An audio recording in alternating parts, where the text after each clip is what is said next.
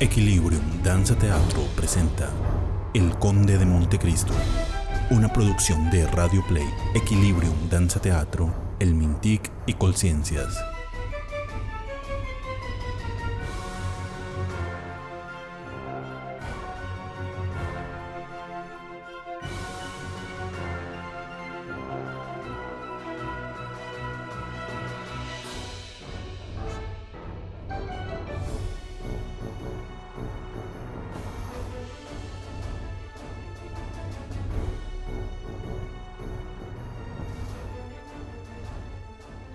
¡Dantes! ¡Dantes! Aquí estoy. Y tal como lo prometí. Aquí está su paga por su trabajo. Cargarla en el barco. Y si pueden hacer por mí una última cosa, se los agradeceré. Eh, claro que sí. ¿Y cuál es? Llevarme a Marsella a enfrentar mi destino. Así será. Pronto, carguen los cofres. Partiremos hacia Marsella. Pronto comenzaré mi venganza. Pronto.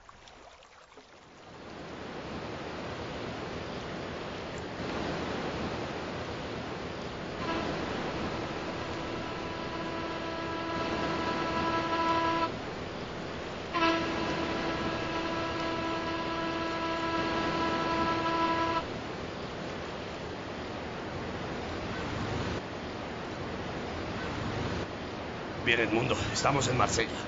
Te deseo buena suerte. ¿Qué harás ahora? Lo primero que haré será buscar a mi viejo padre. Después, a la que una vez fue mi amada. Muy bien. Adiós. Eres un buen amigo. Buena suerte. Adiós.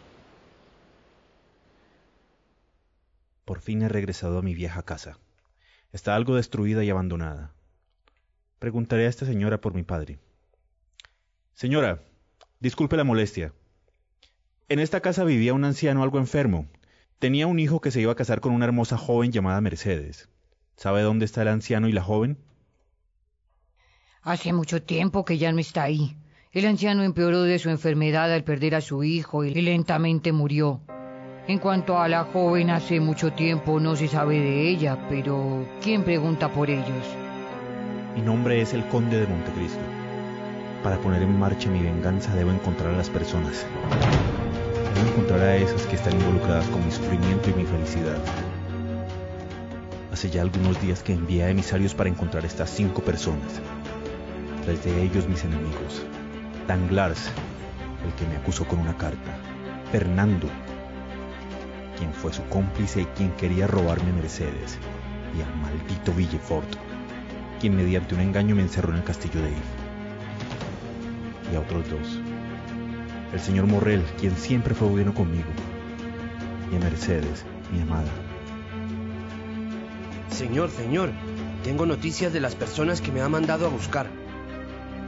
Habla sin demora. El señor Morrel está en la ruina.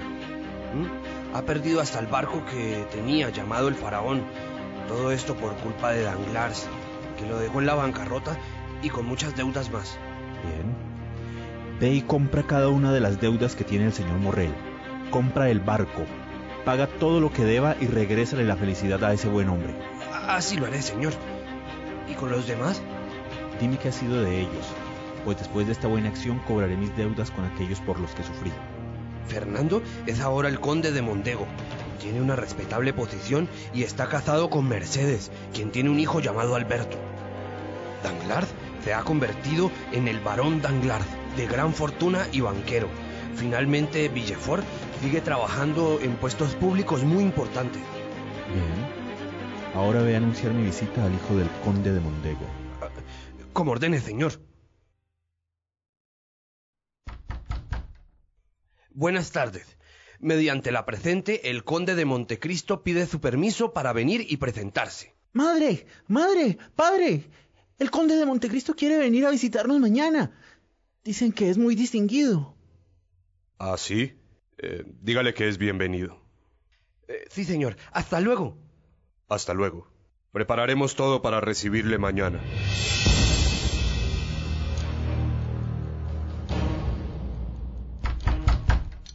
Conde, por favor, siga.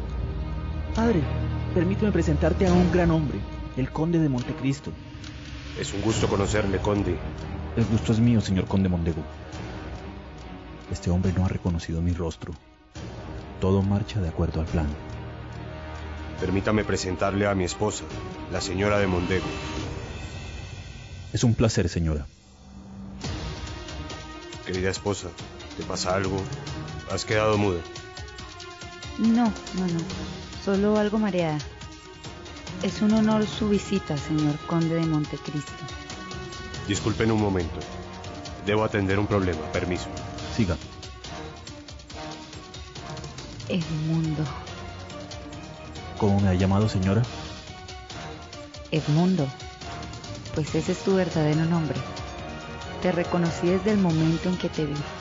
Eres tú, Edmundo Dantes. Eres el mismo. Solo tu mirada es diferente. En ella hay odio y sed de venganza. ¿Cómo no iba a verlo? Si pasé más de 14 años encerrado en el castillo de If por culpa de Fernando y sus cómplices. Así que ahora vienes a vengarte. Sí.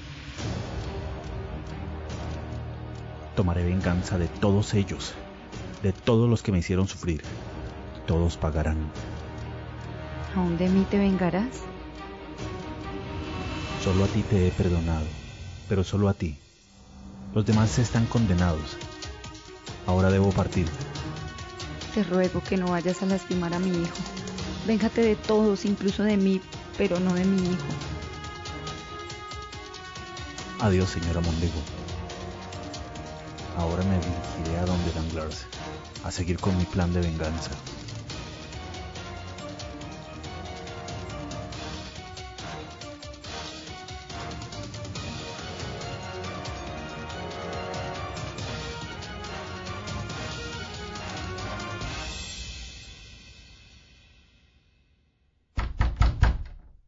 Buenas tardes. ¿Es el señor de Montecristo a quien tengo el honor de hablar? Y yo al señor Barón Danglars, caballero de la Legión de Honor, miembro de la Cámara de Diputados. ¿El mismo? Señor, vengo a tratar un asunto muy serio. Requiero de ustedes un crédito ilimitado. Eh... ¿Ilimitado? ¿Acaso la casa de Thomson y French no es completamente sólida en su concepto, señor Barón? Bueno, esto me contraría sobremanera, porque tengo algunos fondos colocados en ella. Ah, completamente sólida, pero el sentido de la palabra ilimitado en negocios mercantiles es tan vago que eh, no sabría si... Como ilimitado, ¿no es verdad? Justamente, caballero, eso quería decir. Ahora bien, lo vago es la duda, y según dice el sabio, en la duda abstente.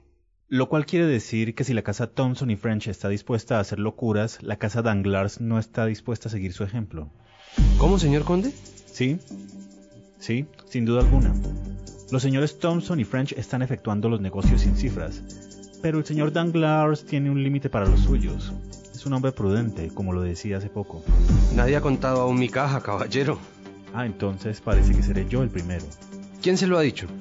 Las explicaciones que me pide, caballero, y que se parecen mucho a indecisiones. En fin, en fin, quiero ver si me hago comprender, suplicándole que usted mismo se fije en la suma que quiere que se le entregue. Pero, caballero, si he pedido un crédito ilimitado, es porque no sé exactamente qué suma necesito. Tranquilo, no tema excederse en sus deseos.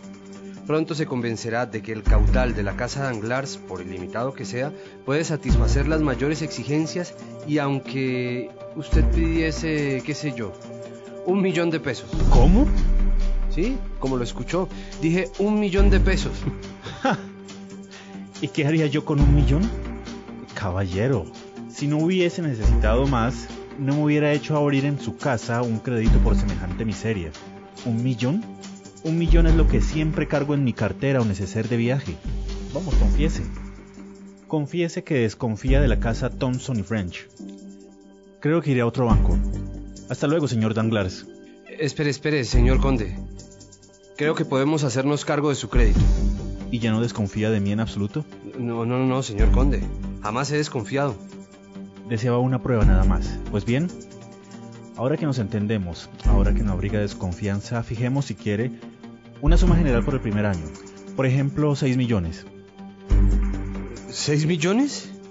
Si necesito más, le pediré más, pero no pienso permanecer más de un año en Francia. Y entonces no creo gastar más de lo que le he dicho. En fin, ya veremos. Para empezar, hágame el favor de enviarme 500 mil francos mañana. Estaré en casa hasta el mediodía. Y por otra parte, si no estuviese, dejaré un recibo a mi mayordomo. Está bien, el dinero estará en su casa mañana a las 10 de la mañana. Señor conde, ¿quiere oro, billetes de banco o plata? Oro y billetes por mitad. Hasta luego, señor. Hasta luego, conde. Prepárate, Danglars, porque inmediatamente inicia mi venganza en tu contra.